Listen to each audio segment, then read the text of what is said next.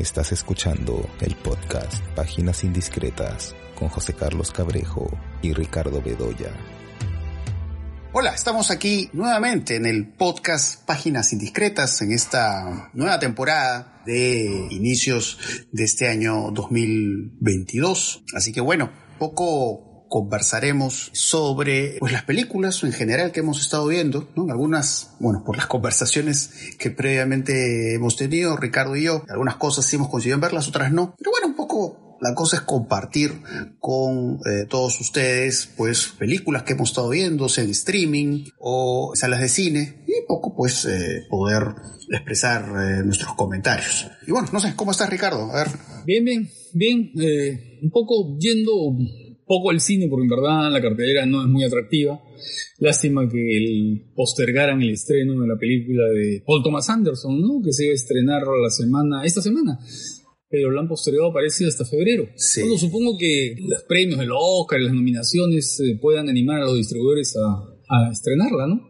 Sí, eso es lo que he entendido. Me, parece haber leído eso, ¿no? Que la lógica es esperar que salgan las nominaciones y que eso ayudaría a que, eh, pues, más gente esté interesada en verla. Porque si no, quizás, bueno, no, no digo necesariamente, pero podría ser que, eh, claro, en un contexto así le pase, pues, de pronto lo que le ha, pasado a títulos eh, muy especiales que han pasado por la cartelera en los últimos meses, ¿no? Pienso, claro, un caso extremo ya como el de Annette de Leo Carax o el caso de eh, Petit Maman, ¿no? Dura una semana. y tú y yo que probablemente piensen que pueda pasar algo parecido. Entonces van a esperar que con, digamos, el asunto de las nominaciones, pues pueda, pueda tener pues un mayor público. Que le den visibilidad. Claro. Se verdad que ya, yo ya me moría por verla, pero... Yo también tenía mucha ganas de verla, pero bueno, habrá que esperar. Esperemos que, que le vaya bien con las nominaciones para que también tampoco entre en riesgo, digamos, la posibilidad de, de que se estrene. O sea, espero que realmente se estrene. Sí, porque en verdad las nominaciones al Oscar ya tampoco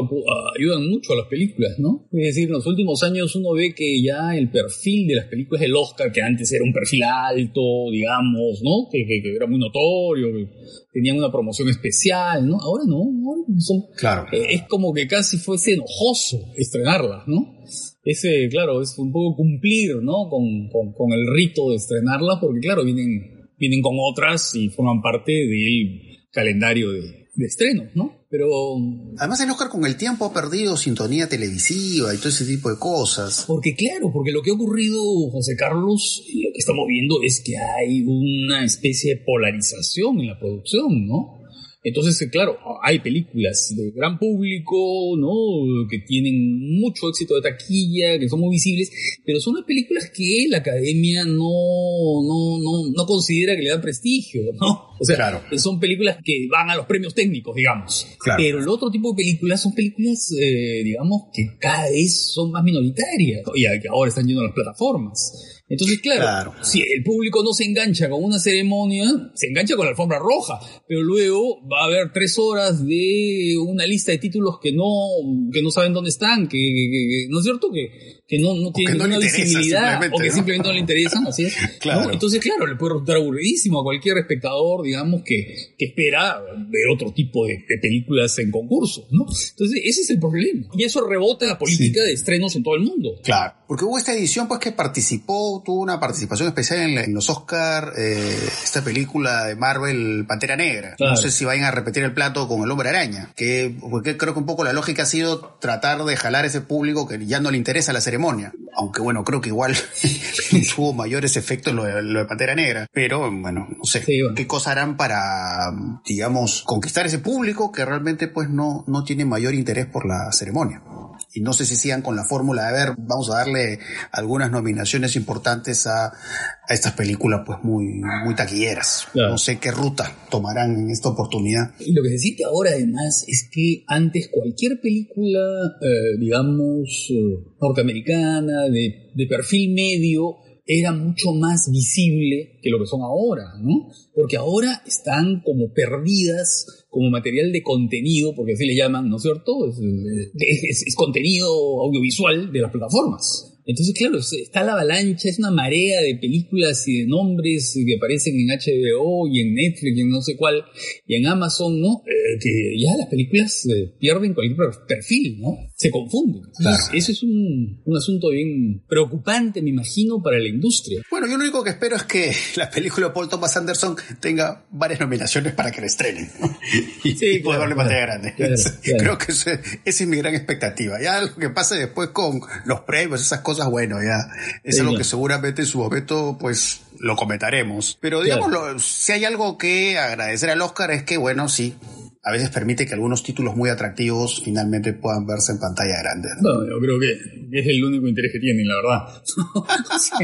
si, un premio como el Oscar estableciera, digamos, algunas líneas, ¿no? Del cine en general, o, ¿no es cierto?, digamos, significara realmente algo interesante o importante como tendencia del cine actual, eso podría resultar, ¿no? Atractivo, interesante, pero en verdad, ¿qué cosa premia? Digamos que en el panorama o en el horizonte de la producción cinematográfica mundial, las películas del Oscar quedan diluidas, ¿no? Sí, pues al final, en realidad, los premios, en parte, terminan siendo un pretexto, pues, para todo este evento, pues, de glamour, de de las estrellas en la alfombra roja, ese tipo de cosas, ¿no? Pero bueno, hay que ver las cosas por el lado amable. Sí. bueno, a ver qué cosa permite que se pueda ver en pantalla grande, ¿no? Que bueno, a pesar de evidentemente las preocupaciones que, bueno, seguramente tanto tú como yo, como quienes nos están escuchando tienen con el tema de eh, la pandemia, pues para mí igual sigue siendo una prioridad eh, ver las películas en pantalla grande.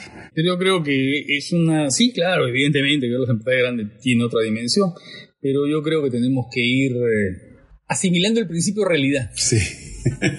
Que, en nuestro caso, que en nuestro caso en el estado de negación. Así es, porque superar el estado de negación. Así es. Y en nuestro caso ese principio de realidad ya, eh, digamos que viene imponiéndose desde hace varios años, ¿no? Sí, pues de encontrar cosas atractivas en cartelera cada vez es más difícil, ¿no? Lo que se pueda ver en pantalla grande, ¿no? O sea, al final se reduce a eso. Mira, te digo, en la cartelera reciente, por ejemplo, hay una película como La Última Noche, que es una película británica que ha entrado, por supuesto, de un modo casi desapercibido, ¿no? Ya no existe publicidad mediática casi, pero es una película curiosa. A mí, la verdad, no me gusta mucho porque es una película un poco obvia en su alegoría sobre los cambios en, digamos, en el mundo, en, el clima, en, este pesimismo que tenemos respecto al futuro del, planeta. Pero es una película que tiene, está muy bien dirigido, los actores, ¿no? Y es una película que en otro momento hubiera,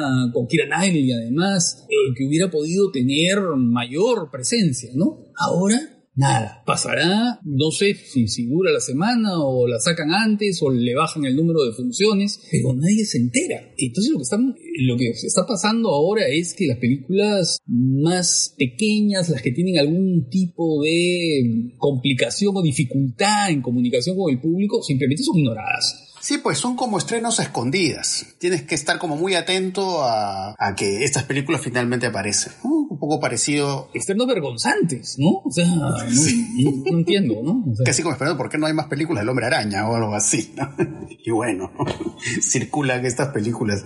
Eh, porque claro, ¿no? Hay, hay estas películas que sí, pues tienen todo un aparato promocional muy especial, ¿no? Bueno, Scream, por ejemplo, que bueno, es parte de una, de una saga muy, muy, muy popular popular, muy exitosa, ¿no? He visto mucha publicidad de la película de Pinocho, pero por ejemplo Pinocho, que es la película este de Mateo Garrone, lástima pues que, claro, bajo el pretexto de que se, entienda como una película dirigida para niños, solamente está en versiones dobladas. normalmente yo no veo películas dobladas, en realidad la vi hace poco para hacer tiempo, ¿no? Hubiera preferido verla, no sé, en mi casa para poder pues escuchar las voces de los actores que realmente aparecen ahí. Pero bueno, igual, en medio de todo, bueno, la pantalla grande me, me permitió disfrutar de una película muy curiosa ¿no? Esta película Pinocho, yo creo que tú, tú ya la has visto para hace tiempo, ¿no? Yo la vi sí hace como un par de años, ¿no? Además para verla en italiano, ¿no?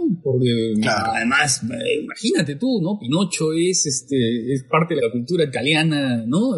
La narración de Pinocho es, ¿no? Un clásico de la, de la literatura italiana, ¿no? Y además está Benigni, y en fin. Y la película además está trabajada a partir de justamente eso, ¿no? De toda esa dimensión de cultura popular que tiene el cuento, ¿no? Porque claro, siempre lo identificamos con Disney, pero en realidad es eh, el Pinocho. Este es otro Pinocho. Es otro este Pinocho. Es un Pinocho sombrío, de pesadilla. Con otros personajes, así es, ¿no? Tienes el lado pesadillesco. De pesadilla y de artificio así felinesco. Ah, sí, claro, claro, Estas marionetas con hilos que uno no sabe quién las está moviendo. Sí, claro, claro. Sí, pues, eh, lástima que la película pase así, ¿no? Sí. Entonces, bueno, vi, vi esta versión de Pinocho en las condiciones que no hubiera querido, pero bueno, lo hice.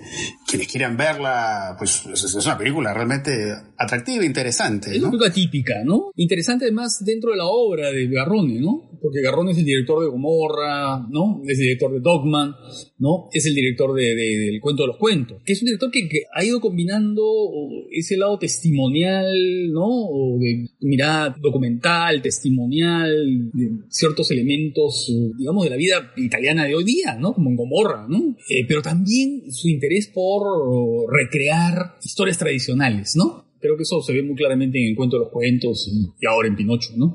Historias tradicionales, eh, provenientes de la literatura y muy vinculadas con lo que es eh, la fantasía, ¿no? La construcción de fantasías cinematográficas y hacerlas con eso que tú dices como el artificio expuesto, ¿no? Sí, y bueno, como te decía, como la vi doblada, pues entre otras cosas, me hubiera gustado escuchar la voz de Roberto Benini. Que bueno, de Roberto Benini, todos saben pues que él se hizo muy popular con esta película La vida es bella, ¿no? Que, que hizo que él tuviera pues una participación especial en los premios Oscar. Pero yo el, recuerdo más especial que tengo por Benini son de estas comedias que él hizo antes, como esta película Il Monstruo que creo que llegó a estrenarse acá en Perú, me parece, con el nombre Ni un pelo de tonto, que siempre me ha parecido una comedia sumamente divertida. Y bueno, todo, el, todo este registro de slapsticks y estas ocurrencias de Benigni, ¿no? Además es una película sobre un que lo confunden con un asesino en serie, a, Benigni, ¿no? Y todas estas situaciones pues jocosas que se van creando y todo ese trabajo del cuerpo que él hace es muy interesante, ¿no? Y con el paso del tiempo, ya después de La vida es bella, creo que se estrenó una película más acá en el Perú. Y no, y después hizo su versión de Pinocho. Claro, hizo su versión de Pinocho. Y ahí medio que, me, que le perdió la pista, ¿no? Hasta un fracaso, ¿no? Sí. Además, creo que él era Pinocho, me parece. Creo que era algo así, en, esta versión que hizo Benigni. Claro, claro, claro. Hay un Pinocho que es extraordinario, ¿no? Que es eh, la versión que hizo Comencini, ¿no? Luigi Comencini, en los años 70, que la hizo para televisión, ¿no? Pero hay una versión para cine, que es buenísima, buenísima, que se llama Las aventuras de Pinocho. Es del año 72. Eh, los que puedan verla, traten de conseguirla porque es fascinante, ¿ah? Que es una película con Nino Manfredi haciendo de Gepetto, ¿no? Nino Manfredi, que es uno de los grandes actores italianos. Y bueno, y esta, esta película de, de Garrone, además, claro, como justo tú referías que hay toda esta dimensión de, pesadilla. Pero claro, es una visión más cercana a lo que muchas veces pasa con estos cuentos, ¿no? recordamos muchas veces más estos cuentos por las versiones que ha hecho Disney, ¿no? Que suelen ser pues versiones más endulzadas, más soft de eh, estos materiales literarios originales que muchas veces tienen esa dimensión oscura. ¿No? Oscura, terrible. Ahora, siendo buenas también. No, no, claro, no digo que sean malas, digo que es... Pinocho, por ejemplo, es una película más interesante. Claro. El Pinocho de Disney, ¿no? Entonces, claro, eso es una película muy curiosa, ¿no? La de Garrone, muy interesante, y un lado muy extravagante también. Sí, es una película extraña, extraña, muy extraña. Sí, muy, muy extraña. Y bueno, es una película que, bueno, sí, eh, digamos, ha tenido, digamos, una campaña promocional en redes sociales, ¿no? Igual con esa película Scream, que es una película que yo he disfrutado, creo que tú la has visto también. Sí. Esta última versión de Scream, bueno, que es la primera película de Scream sin Wes Craven. Craven ha dirigido todas estas versiones anteriores de Scream, que además es una saga muy interesante por varias razones, ¿no? Y una de esas razones es cómo estas películas de Scream han sido como una suerte de conciencia en, en, los distintos momentos que han aparecido estas entregas de qué cosa va pasando con el género de terror. Entonces, la primera Scream, ¿no? esta película de mediados de los 90, que era pues una película que reflexionaba pues sobre los clichés, las convenciones de estas películas slasher, ¿no? que se hicieron muy populares en los 80, a partir del éxito en el año 78 de la película John Carpenter, de Halloween. ¿no? el terror adolescente, digamos. Claro, el terror adolescente, estos además adolescentes que mueren en manos de normalmente por, de represores. Por tener sexo, drogarse, y, y, aparecen pues este, estos, estos monstruos, estos seres de apariencia espectral que son pues que tienen un carácter punitivo, estos, estos villanos, estos monstruos. Y bueno, pues eh, Scream le dio la vuelta al asunto y se mofaba, se burlaba, sin perder la dimensión terrorífica, ¿no? Yo siempre me acuerdo de la, primera secuencia de, Scream, que me parece una secuencia notable, esta secuencia con Drew Barrymore, ¿no? Y todo este trabajo de Wes Craven con la música, con el fuera de campo. Y ahí, claro, estas otras entregas, me acuerdo de Scream 4 también, reflexionaba sobre las películas que en su momento estaban de moda, estas películas tipo hostal, ¿no? Entonces un poco esta, esta nueva entrega hace un poco ese mismo ejercicio, ¿no? y, y si hay algo que me parece que es curioso en esta película es esta mirada y toda esta referencia burlona a estas películas de terror que las refiere como más pretenciosas, ¿no? O como, entre comillas, más sofisticadas. Sí, ¿no? sí, Entonces, hacen referencias a estas películas de Robert Eggers, de Ari Aster. Con lo cual yo estoy de acuerdo. Sí, me lo imaginaba, me lo imaginaba. Eh, entonces, claro, e- e- ese es el encanto de la saga, creo. Y, digamos, el lenguaje de esta película, Scream, digamos, eh, repite, usa los mismos recursos, casi los mismos tipos de diálogos, los mismos tipos de encuadres, el mismo trabajo con el fuera de campo que hacía Wes Craven con, eh, con las películas que hizo de esta saga, ¿no? Lo cual me parece bien como homenaje, ¿no? Pero aunque un poco siento que esta película, claro, a diferencia de las anteriores, no tiene nada nuevo que ofrecer, al menos en cuanto a puesta en escena y a formas expresivas y ese tipo de cosas, ¿no? Si bien, claro, tiene que ver con su propósito de un poco regresar a ese mundo y, cómo adaptarlo a estos nuevos tiempos. Digamos, yo siento que Wes Craven en sus distintas entregas siempre había algo singular que él tenía que ofrecer. Siempre me acuerdo, por ejemplo, esta película Screen 4, no sé si te acuerdas el inicio, que es buenísimo Sí, sí. que hace este juego de como de muñecas rusas, Sí, ¿no? sí. De, de película dentro de la película. Entonces, hay, hay algo en Wes Craven que siempre, eh, como que tenía algo nuevo que ofrecerte, ¿no? En, en estas películas. En el Scream 2 también. Sí. El, comienzo es buenísimo. Están en el Sí, cine. sí. Están en un cine. Sí, comiendo- estos juegos ¿no? metaficcionales, Sí. sí. Que además es algo que siempre ha estado en el cine de Wes Craven, ¿no? En la última pesadilla, te acordarás que es eh, Sí, la última no, película sí. que él dirigió de la saga de Sí. Freddy Krueger, ¿no? Entonces sí, siempre este interés eh, de, de ver el reflejo de la ficción, reflexionar sobre la ficción.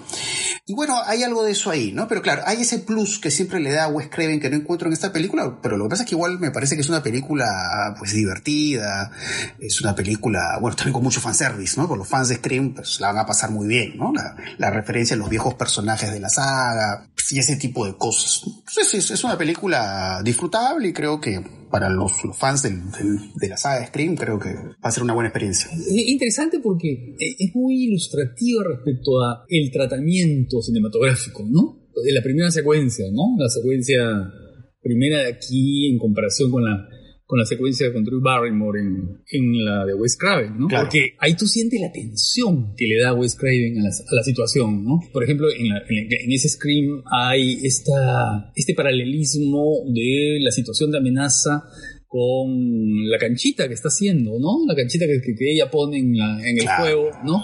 Y el es- uso del, del ruido es fantástico. así es, el en- del es ruido, fantástico. la- claro. la- la- este sonido como metálico de la canchita que está a punto de explotar. Claro. Y luego la progresión en el movimiento de la cámara, ¿no? Cómo vas descubriendo eh, el espacio, el espacio de la casa donde ella se va movilizando a partir de esta suerte de paranoia que comienza a generarse con el te estoy viendo, ¿no? Adivina dónde estoy, de de dónde te estoy mirando, ¿no? Y, y la cámara comienza a moverse y va teniendo casi una suerte de movimiento de incertidumbre, después de un traveling muy claro, muy, ¿no? De pronto comienza Ujú. a moverse, ah, ¿no? E incluso se inclina, ¿no? En determinados momentos y va creando una especie como de ruptura de la normalidad que es apasionante, cosa que aquí no está, ¿no? Aquí hay Claro. como una especie de cita respetuosa y, en fin, no está mal, ¿no? Pero no tiene la potencia, ¿no? Eh, que Claro. tenía la otra. Y claro, y el uso del fuera de campo, ¿no? Y el uso del fuera de campo con la mirada de, de- de Drew Barrymore a través de las eh, ventanas estas que ven al jardín, donde está el novio, ¿no? Eh, donde aparece el, ¿no? Eso por supuesto se pierde aquí, ¿no? Porque no existe ese, ese trabajo fino con el sonido, con el fuera de campo, con el Sí. movimiento de la cámara, con la tensión en aumento. Lo que es interesante aquí, sí, claro, son todas estas bromas, ¿no? Todas estas bromas de, ¿no? Eh, de cómo debe ser, qué debe pasar, ¿no? Y las bromas a las películas de terror, art terror, ¿no? Al, al- Claro, al ¿qué, terror qué- qué desafíos al, al- al género se pueden hacer? Porque, claro, Claro. siento que las gracias están más en el guion. Sí, no porque sí. la película esté mal hecha, que creo que está bien hecha, sino que, claro, en Sí. realidad, claro, lo que está bien hecho siento que es como una sombra de lo que ha hecho Craven. Y, y no hay nada más que eso. Y claro, en la secuencia inicial sí le rescato la broma esta que hacen sobre Babadook, ¿no? O sea, cuando habla con el tipo este, ¿no? Y dice, ah, eso es terror pretencioso, ¿no? Y claro, es un poco volver a, digamos, la idea de la película es como volver a este este terror que no pasa por, digamos, esta sofisticación quizás en trabajar los personajes, sino, digamos, en trabajar con los códigos de Latcher y jugar justamente con, sus convenciones y bueno, cómo estas pueden ser violetadas, reformuladas y ese tipo de cosas. Pero la pasé bien, igual la pasé bien con la Ese tipo de películas también cae en su propia trampa, ¿no? Porque es la reflexión sobre ¿no? los mecanismos del, del, subgénero ¿no? y todo lo demás, pero luego todo se encarrila, todo se encarrila hacia lo que ya conocemos, ¿no? Y entonces eh, ya la asociación de enfrentamientos y de cuchilladas ya son totalmente mecánicas, ¿no? Es un poco lo que pasa también, ¿sabes con qué? Con Matrix, con la, eh, Matrix Resurrecciones, que tiene una primera parte en la cual está la reflexión sobre el el, detrás de cámaras, digamos, de la propia película, ¿no? Eh, proyectada a la creación de un juego de, un juego de video. Pero luego la película se vuelve lo más convencional, ¿no? Y lo que hace es calcar lo que ya habíamos visto en las anteriores, ¿no? Claro. Eh, justo hablando de Matrix, eh, yo vi una película en cartelera que es esta película de animación japonesa que se llama Bell, de mm, Moru Hosoda. Y bueno, cuando la vi me hizo recordar mucho el mundo Matrix, porque es una es una película que habla de eso, de, un mundo tecnológico paralelo, ¿no? Pero a, su vez, claro, hay toda esta reflexión en la película sobre la tecnología, pero tomando pues la, vieja historia de, la Bella y la Bestia, ¿no? Claramente esa es la, referencia, pero claro, cómo lleva esta vieja historia que ha sido plasmada tantas veces, además de formas fabulosas, ¿no? Me estoy acordando de la Bella y la Bestia de Jean Cocteau, que es probablemente la gran versión de, de la Bella y la Bestia. Eh, pero aquí, bueno, se usa esta historia para una reflexión sobre lo tecnológico. Entonces, claro, ¿no? Un poco paralelo a Matrix, lo que se ve en esta película Bell es, digamos, cómo las personas desarrollan como un otro yo eh, en este mundo, en este entorno tecnológico, ¿no? Entonces, uno ve Bell y recuerda pues estos proyectos como el que tiene Mark Zuckerberg, ¿no? De, de Meta, ¿no? Que quiere, quiere crear, digamos, como un otro yo de cada uno y que pues uno exploraría este mundo paralelo. Entonces, en, toda esta visión de la tecnología, hay una cosa que yo destaco de esta película Bell, que es la animación, es una animación hermosa, la forma en que trabaja con el color, la cadencia, con que se mueven los personajes en pantalla, eso es algo realmente impresionante. Pero si hay algo que sí tengo que objetarle a esta película Bell es que es una película que, digamos, termina marcando un mensaje muy crítico hacia el mundo del Internet y las redes sociales. Uno siente que ya ese mensaje se lo han dado en un montón de películas y de series, ¿no? Un poco lo que te puede decir Bell es lo mismo que te puede decir pues una serie como Black Mirror. Entonces, siento como que más allá de la animación y que la película en sí no, es que esté mal hecha, ¿no? Pero siento como que eh, el mensaje termina siendo predecible, reduccionista y un poco termina la película comunicando y diciéndote lo obvio. Entonces como que no hay hacia el final de la película pues un sentido de sorpresa, ¿no? De que de pronto hay un giro que te diga algo distinto, diferente. Pero sí destaco por supuesto la, animación, ¿no? Todo el trabajo cromático, trabajo del movimiento, es, eso sí es realmente extraordinario. Eh, más placer he tenido viendo en pantalla grande pues películas que bueno yo, yo bueno ya hemos visto el año pasado como por ejemplo Petit Maman eh, que bueno sí alcancé a verla en pantalla grande que además hay una cosa interesante que yo te dije sobre Petit Maman el año pasado y es el hecho claro me recuerdo haberte dicho algo así como bueno esta película siento que es estas películas que puede crecer cuando tú las vuelves a ver porque pues Petit Maman pues este tipo de películas pues rompecabezas no tú vas vacilando ciertas figuras que se repiten ciertas reiterancias, que claro, ¿no? Digamos, uno podría pensar en, en ciertas películas que han trabajado esos temas que uno ve en esta, esta película se llama, no pienso en películas David Lynch o Nolan, desde Los Highway hasta Memento, ¿no? Que un poco juegan con eso, ¿no? Con datos sueltos, eh, la forma en que se rompe la linealidad narrativa y el, tiempo que se quiebra en general. Eh, pero como, digamos, esta película un poco coge estos recursos y les da una mirada y una entrada muy diferente, ¿no? Mucho más cálida, afectuosa, ¿no? Porque es una película sobre eso, ¿no? Sobre, digamos, estas relaciones familiares, estas relaciones íntimas, estas relaciones cómplices y, todo contado pues con una espontaneidad infantil, ¿no? De hecho que la actuación de, de estas niñas gemelas es fantástica, ¿no? Y eso realmente lo, lo pude apreciar aún más todavía en pantalla grande, ¿no? Pero bueno, son estos estrenos fugaces, pues, ¿no? Pasan y, se van. Y además eh, que Celine Sciamma no, no, no quiere mostrar ningún virtuosismo, ¿no es cierto? No quiere subrayar ningún virtuosismo, sino que es muy rigurosa en su en su planteamiento, ¿no? Su planteamiento de no, de, establecer todas esas rupturas temporales y todo este, ¿no? Este elemento de identificación entre los personajes, ¿no? La incertidumbre de quién es quién, no, no, no, no, no vale la pena decir nada más, pero lo hace sin ningún tipo de, sin necesidad de deslumbrarnos, de dejarnos eh, boquiabiertos, sino que trabajarlo con un rigor casi realista, entre comillas, ¿no? Porque en realidad la película no lo es, no es una película realista, es otra cosa trabajando un poco el rigor, la temporalidad, la limpieza del encuadre, ¿no? En fin, es una película que no busca apantallarnos. Sí, a mí me pareció una película extraordinaria eh, en lo sencillo. En, estas imágenes de las niñas haciendo repostería, tomando la sopa y jugando con ella. A pesar que, claro, ¿no? Todo eso sobre una estructura que por supuesto es muy compleja, ¿no? Porque es como esta idea de, un presente y un pasado con fronteras que se borran y se mezclan. Entonces, eso, eso, eso es realmente, em, fascinante en la película, ¿no? Y ahora que volví a verla, me, acordé de otros títulos, ¿no? Hay un título que en apariencia no tendría mucha relación, pero creo que en el fondo sí, que es esta película de Rivet, que es eh, Celine y Julie van en barco. Eh, que claro, las protagonistas de esa película no son niñas, pero su accionar es infantil, también un poco esta dimensión de juego de rol y por supuesto también de, de quiebre de fronteras, de espacio y de tiempo. Después está Ponet, ¿no? La película de Jacques Doyon, esta niña que son chiquititas, una vez, mucho más eh, pequeña que, estas, estas hermanas de, de Petit Mamón, ¿no?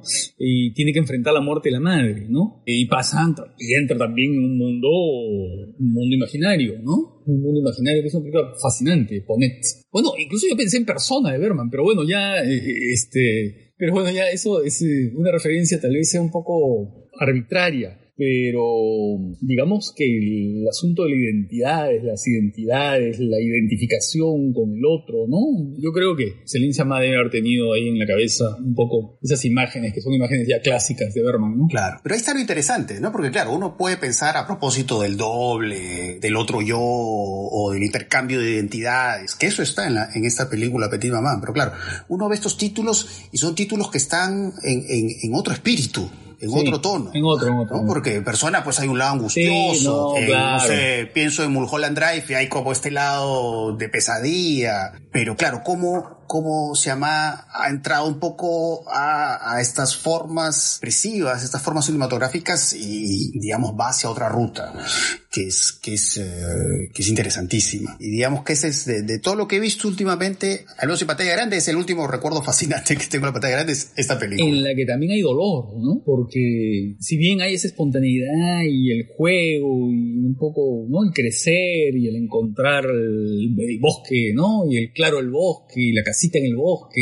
todo eso, pero también hay, la película está enmarcada en momentos de dolor, ¿no? La, al comienzo, no, no quiero decir mucha información, pero bueno, el comienzo es un momento doloroso, ¿no? Y luego hay otros detalles, ¿no? En las que también un poco eh, la idea del juego y la idea del, de, de, la identificación con la madre es también la identificación con alguien que ya no está o que se va a ir o que va a partir, ¿no? Es un poco el conocimiento de, la, idea del crecer y de morir, ¿no? Sí, sí, eso es muy importante, ¿no? Y, bueno, eh, es una película que, claro, cuando yo la he visto por segunda vez, claro, uno como que va poniendo más atención a ciertos objetos que aparecen y vuelven a aparecer, o frases que se dicen y se vuelven a decir, y eso es como que va enriqueciendo la experiencia de, ver Petit Maman. Y claro, ¿no? Crea pues su propia, por decirlo de algún modo, su propia lógica, ¿no? O sea, digamos, sí, uno puede ir asociando estos objetos, estas frases, estos dichos, y puede entender mejor a qué va la película. Eh, pero al final, igual la, película termina creando un mundo propio, y hay que aceptarlo como es. Aceptar, pues, no sé, ver a la niña con, viendo otra niña igual a ella, pero que, pues, tiene la, identidad de su madre, pues, cuando era un infante, ¿no? Cuando era una pequeña. Em, entonces creo que em, es una película que hay que verla de ese modo, que crea, pues, sus propias reglas, ¿no? Crea su propio mundo. Y, claro, no es una película película que tenga que pasar, digamos, por, eh, digamos, las típicas formas racionales con que de pronto vemos otra clase de, películas. Y, en medio de estos asuntos que pueden parecer, pues sí, muy complejos y extraños, y la forma en que juega con el tiempo la película, igual es una película que me pareció sumamente emocionante, ¿no? Tiene una dimensión muy afectuosa con sus personajes y por supuesto el afecto que se va creando entre los personajes, eso realmente me, me pareció algo impresionante en esta, en esta película. Y creo que eso es básicamente lo que he visto en pantalla grande. Pero hablando, hablando de madres, ¿no? Yo me acuerdo de, ¿sabes qué? Una película que es eh, La hija oscura, que no sé si la viste, que está en Netflix, que es eh, en la película... No la he visto todavía, la tengo ahí en lista de espera, pero la voy a ver. Y que es una película, digamos, parcialmente lograda. Eh, creo que tiene muy buenos momentos, que son los momentos de observación de esta mujer, de esta mujer académica, ¿no? Que vive en su mundo, de la literatura italiana, ¿no? Y que de pronto se enfrenta a una familia que encarna la alteridad, digamos. Esa familia otra que tiene otra manera de ser, otra manera de comportarse, otra manera de reaccionar, una manera de vincularse que es muy distinta a, su, a sus propias represiones, ¿no?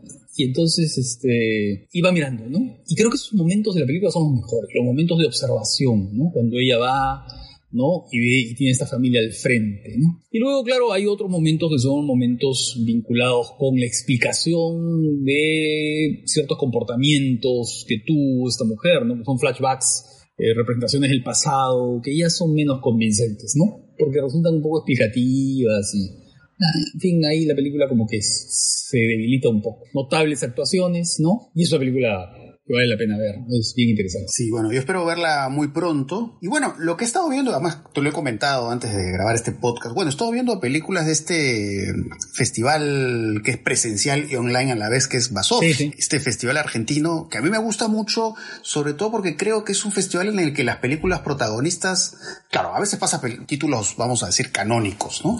Pero lo que siempre me ha parecido muy interesante el Basofi es eh, el hecho de que aparezcan títulos raros títulos menos conocidos o, más caletas, como diríamos acá, y algunos títulos son pues realmente fascinantes. Y es como que cuando veo estas películas de Basofi siempre uno queda con esa sensación de cuánto hay por descubrir, cuánto hay por volver al pasado. Y películas que por alguna razón no, no tienen o el prestigio o, no, no tienen el mismo nivel de recordación, ¿no? Que a veces poco yo me doy cuenta de eso porque claro, a veces son películas que o no tienen una página en Wikipedia o uno entra a redes sociales como Letterboxd y son películas que de pronto no tienen tantos comentarios porque realmente son películas que no son tan conocidas eh, y uno descubre unas cosas realmente buenísimas. Sí, está organizado por Fernando Martín Peña, ¿no? Que es eh, un coleccionista, ¿no? Eh, historiador del cine, ¿no? Y muchas de sus películas son copias de su propiedad, ¿no? O sea, es bien interesante. Sí. Las pasa. Lástima que no todas pasen en virtual, ¿no? Hay algunas que tienen exhibiciones en el Malva, en fin, en lugares de Buenos Aires, ¿no? Pero claro, eso es interesante. Este año ha habido algunas cosas interesantes, atractivas. Y además es muy interesante escucharlo, ¿no? Porque las películas que pasan en, el canal de YouTube de Basofi, claro, siempre previamente tienen una presentación de él, ¿no? Y siempre lanza data muy interesante sobre las películas. Además, él, lanzó hace poco un libro, ¿no? Sobre cine maldito. Cine maldito, sí, yo lo, he leído, lo he leído. Es interesante, es interesante porque cuenta historia de algunas películas que tuvieron problemas, ¿no? De, muchos tipos, ¿no? Es, es bien interesante. Y bueno, eh, bueno, el Basofi, bueno, este, Basofi, bueno, ahí las, las películas que se transmiten en YouTube, bueno, para los que no sepan, siempre se transmiten en vivo, ¿no? Es decir, si dicen que es tal hora, se transmite a tal hora y de ahí la película poco tiempo después ya no está disponible, ¿no? De hecho, que justo te comentaba hace un buen rato, algunas de las películas que vi en Basofi que me gustaron mucho fue, por ejemplo, este El Sanatorio de la Clepsidra, de este realizador Wojciech Haas. es un polaco. Y es, es una película visualmente impresionante, pero más, más allá de la cuestión formal en sí es finalmente la, la, atmósfera en la que te envuelve, ¿no? Que es una atmósfera surreal, pero a la vez tiene un lado como mortuorio. Sí, tiene un lado casi terrorífico la película, ¿no? Porque claro, es como un delirio, ¿no? Que además es creciente y progresivo, ¿no? Y, un juego con el tiempo también, bueno, estamos hablando de eso, ¿no? Tiene un uso del, del tiempo muy singular, ¿no? Porque este tipo que llega al sanatorio a ver a su padre y el tipo le dice, bueno, este, le dice algo así como él ha muerto, pero hemos retrocedido en el tiempo y ahora está vivo y, también, ¿no? La alteración del tiempo nos sumerge pues en este mundo pues difícil de, comprender, pero es como, es un viaje muy fascinante, ¿no? Y de hecho es una película con, muchas conexiones con el surrealismo, el trabajo del vestuario. Haas, Haas este, hizo pues además una adaptación del manuscrito encontrado en Zaragoza, que también es una película muy famosa, ¿no? que está trabajando con el tiempo y que es una gran producción, ¿no? Una película como de tres horas, muy espectacular, ¿no? Y es, claro, un relato sobre relato, ¿no? Narrativa sobre narrativa y en el tiempo, y es una película muy fascinante. A mí me gusta más que, eh, me gusta más el, manuscrito encontrado en Zaragoza que el sanatorio, sí. Ahora, igual Haas no es un director tan eh, popular como otros directores polacos, es decir, Es, es, un director de prestigio, pero no, por alguna razón al menos por estos lares, no es tan popular, ¿no? Entonces, bueno, yo creo que es, una muestra del, valor de este festival, ¿no? Y bueno, vean ese festival, la verdad. O sea, además que, bueno, pasan películas de este tipo, que son películas que en su momento han pasado por festivales tipo Cannes, pero también pasan películas de explotación, de distintos géneros, ¿no? Es, todo un mundo de descubrimiento. Pasaron el, el sádico o el sadista, ¿no? Que es la película que, este, que la, que, de la cual es fan Joe Dante. Claro, claro. Es que es una película de muy bajo presupuesto, muy sencilla, pero muy bien hecha. ¿no? El trabajo de la atención es, es buenísimo en The Sadist, ¿no? sádico. Y claro, ¿no? Lo que tengo entendido es que si no fuera por Joe Dante, esa película habría desaparecido, ¿no? Creo que él conservó los negativos, algo así es la historia. Eh, y gracias a esta copia que tiene Joe Dante es que la película ha tenido ediciones en DVD y así, ¿no? Y además es una película que la puede encontrar en YouTube. Se puede encontrar en YouTube, está en YouTube en copia, me parece subtitulada, ¿eh? no estoy seguro. Se está con subtítulos en inglés. En inglés, ¿no? Sí. Hay, una, hay una versión con subtítulos en inglés. Y además el, el, personaje, el malo, el villano, que es ah, curioso, porque es como muy, muy sobreactuado. Totalmente, totalmente sobreactuado. ¿eh? Pero digamos que, pero que funciona porque es un personaje pues con una dimensión muy monstruosa y, que además un poco juega esta idea de las, de las diferencias sociales, ¿no? Porque es como un tipo resentido, es un tipo que, que le ha ido mal en la vida. Y bueno, pues se enfrenta pues con esta gente de, vida más acomodada y les hace sentir su, su bronca con la vida, ¿no? Su, bronca con la sociedad. Pero pues todo el manejo de la atención, de la expectativa que va a ocurrir, porque es un personaje sumamente cruel, ¿no? O sea, creo que el, el título es elocuente en lo que respecta a cómo es este personaje. Y es una película además que me hizo recordar una película que vi, me parece, el año pasado o algo así. Una película de este director italiano Umberto Lenzi, con este actor Tomás Milian. Es una película que es como un policiotesco, que se llama Almost Human, se le conoce más por el título en inglés, Almost Human, que también es como un personaje delincuente monstruoso, ¿no? Y Tomás Milian hace una actuación además muy en la línea del, del, método, ¿no? Este, el estilo Actors Studio. Y es también, tiene esta, este lado también de resentimiento, de bronca, ¿no? Y se mete pues con gente rica y es un personaje cruel, pero a la vez eh, fascinante, ¿no? Porque tú sientes que su monstruosidad también está en la cara, ¿no? Como pasa con el personaje de Sadist. Hay una, hay una película también interesante que estoy recordando que se llama El Incidente, de Larry Pierce, que es una película de los años, fin de los 60, ¿no? En la que hay un personaje también así, que es eh, Tony Musante, el actor Tony Musante, en la que también hay esa pues especie de, despliegue de recursos uh, no naturalistas digamos y muy exagerados no y muy sobreactuados en el metro de Nueva York no son dos tipos que entran al metro de Nueva York y comienzan a aterrorizar a la gente que está en el vagón del metro ¿no? y supongo que, no sé, debe tener alguna influencia de esta, ¿no? Sí, probablemente, ¿no? Porque además, eh, claro, en The Sadist hay, hay, esta secuencia donde él coge a una de estas la chica esta que tiene como, secuestrada prácticamente, ¿no? Con los otros dos personajes, ¿no? Que la, la, lleva contra el suelo y le dice, ¿no? Este, ¿qué se siente estar ahí abajo, ¿no? Es como diciendo, ahora tú vas a saber qué es estar en la posición en la que yo siempre he estado. Y claro, son cosas que he visto pues también en esta película de Lenzi, ¿no? O sea, que se ve una parte en que el personaje, el villano, termina en medio de bolsas de basura o de los tachos de basura, ¿no? Es como ir hacia el fondo, ¿no? Cómo llevar ese personaje burgués, ¿no? A, esa situación, digamos, eh, socialmente extrema, por decirlo de algún modo, ¿no? Entonces es, muy curioso ahí cómo estas películas eh, trabajan estos, estos asuntos. Y bueno, como te comentaba también, justo estábamos hablando antes de, grabar el podcast, bueno, ya comentaremos esto ya para terminar. Eh, que nada, que he estado viendo este, este box set que me compré de la compañía Severin Films que se llama Nasty Habits, que es una colección de Nansploitations. Son estas películas de explotación sobre monjas. Eh, y además que aparecen a partir de, digamos, de toda la el, recorrido en salas de esta película de Ken Russell, que es The Devils. y que tiene que ver estás pues, preparando para Benedetta. ¿ah? bueno, Benedetta ya la vi. No sé si, si, imagino que en algún momento Benedetta se va a poder ver oficialmente en alguna plataforma, no, no creo que la estrenen. Probablemente si la estrenen sería un escándalo. de repente pareció el de la última tentación de Cristo, ¿no te acordarás de eso? eh, bueno, si estrenaran una película como Benedetta, probablemente pase algo así. Eh, que bueno, seguramente quienes están escuchando saben de qué, de qué va Benedetta, ¿no? Este, estas, digamos, este romance lésbico entre estas dos chicas, ¿no? Que viven en un convento. Dos monjas. Las monjas, claro. Entonces vi las películas, bueno, casi todas las películas de este box set, que vienen en unas películas de, de exploitation, son italianas básicamente, eh, y que pues copian cosas de esta película de Devils de Ken Russell, ¿no? Por cierto, también tiene una cosa muy singular esta película que es muy delirante, ¿no? Pero genera esa influencia muy particular en, en todas estas películas, ¿no? Con monjas que pues tienen que luchar contra su deseo sexual, ¿no? Estas imágenes también como lúbricas, eh, con referencias a Cristo y ese tipo de cosas. Como fantasías, ¿no? Como fantasía muy barroca, Sí, ¿no? fantasía, sí, sí, sí. Y, y, pues mucha blasfemia, ¿no? Eso es lo que se ve en esas películas. Esas, esas películas se estrenaban aquí en el cine Tauro y en el cine Azul hace muchos años, algunas de ellas, no todas, por supuesto, pero varias se, se estrenaron. Sí, pues. Entonces es muy interesante el box set y es muy interesante volver a estas películas como The Devils de Ken Russell, porque claro, uno, uno ve Benedetta y claramente Benedetta, pues se, ha alimentado de estas películas, ¿no? Muchas de las cosas que vemos tanto en la exploración de la, de la sexualidad en Benedetta, como estas imágenes crísticas provocadoras, pues tienen como fuente The Devils y, y, todas sus todas sus imitaciones. Aunque te debo decir que varias de esas películas son mejores que. ¿eh? Me has, me has leído la mente. Te iba a decir exactamente lo mismo. O sea, The Devils y estas imitaciones son más divertidas.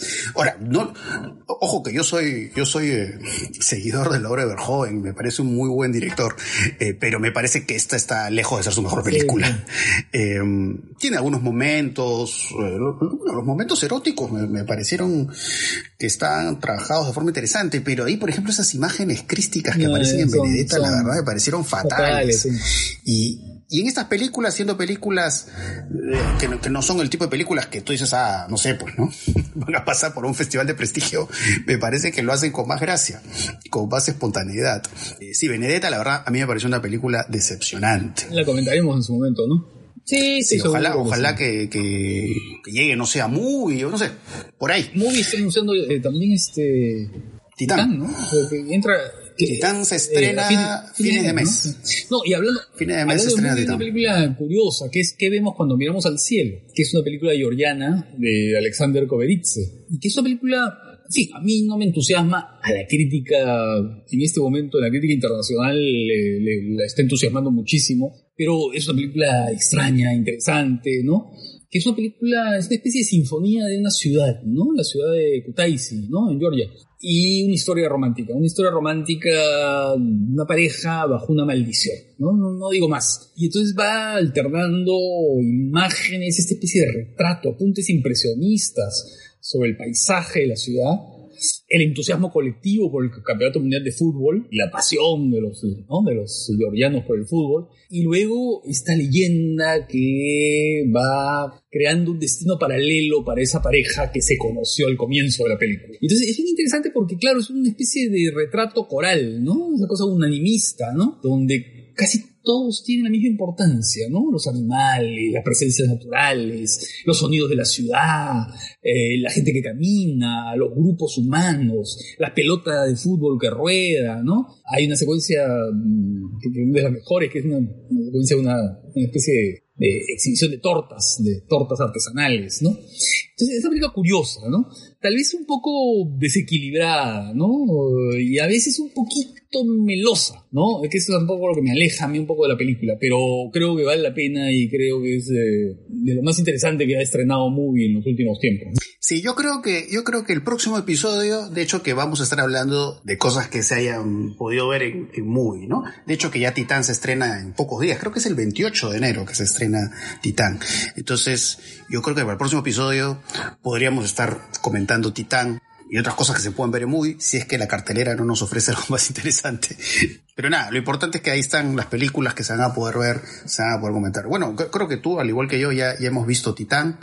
Mejor, bueno, yo ya le he comentado el año pasado, pero... hemos, hemos comentado así brevemente, ¿no? Brevemente, pero creo que habría que hacer un comentario más, más detallado. Vamos a, vamos a guardarnos eh, cualquier comentario adicional y yo creo que en el próximo episodio podríamos hablar de, de Titán, ¿no? Que, que más allá de qué tanto nos gustó o qué poco nos gustó, más allá de ese detalle. Eh, bueno, es, es, una, es una película pues con conexiones muy importantes con el mundo de David Cronenberg. Para mí, en lo personal, va por ahí el atractivo que puede tener una película como Titán, más allá del asunto de la palma de oro y todo eso, ¿no? Eh, pero bueno, ya hay otras cosas que no me cuadraron, pero sí hablaré sobre eso. Así, con cuatro palabras. Una película que yo vi que me pareció atractiva, ¿no? Que es El despertar de la furia, o Despertar de la furia que es una película de Guy Ritchie, ¿no? Que es un cineasta que la verdad a mí no me interesa mucho, ¿no? Pero creo que esta película no está mal, ¿no? Es una especie de... Por ratos tiene hasta un aire paródico, siendo perfectamente seria. Es una película criminal, ¿no? Una película criminal con un personaje así estólido, imperturbable, ¿no? Que busca venganza. Y la película tiene una estructura así quebrada, la manera de las películas de Tarantino, que tú sabes que es un director que influye mucho en Guy Ritchie. Es un, siempre ha sido un referente. pero en, este caso creo que es una película mucho más concentrada, mucho más, este, Además creo que tiene una buena actuación de Jason Statham, ¿no? Que es una figura mm, cara de piedra, ¿no? Es una especie así de personaje pétreo. Y es una película que no está nada mal, la verdad. Despertar de la Ahorita creo que todavía está en cartelera, pero creo que es un estreno, me parece. Está en cartelera. el jueves. O sea, al menos nosotros estamos grabando ahorita y todavía creo que está en cartelera. Así que bueno, ahí tienen la, la oportunidad de verla. Así que bueno, creo que ahí tenemos varias cosas por comentar para el próximo episodio. Y bueno, espero que les haya sido de su agrado este, este primer episodio del año 2022. Así que ya, eso sería todo y ya nos estaremos escuchando en otra oportunidad. Chao.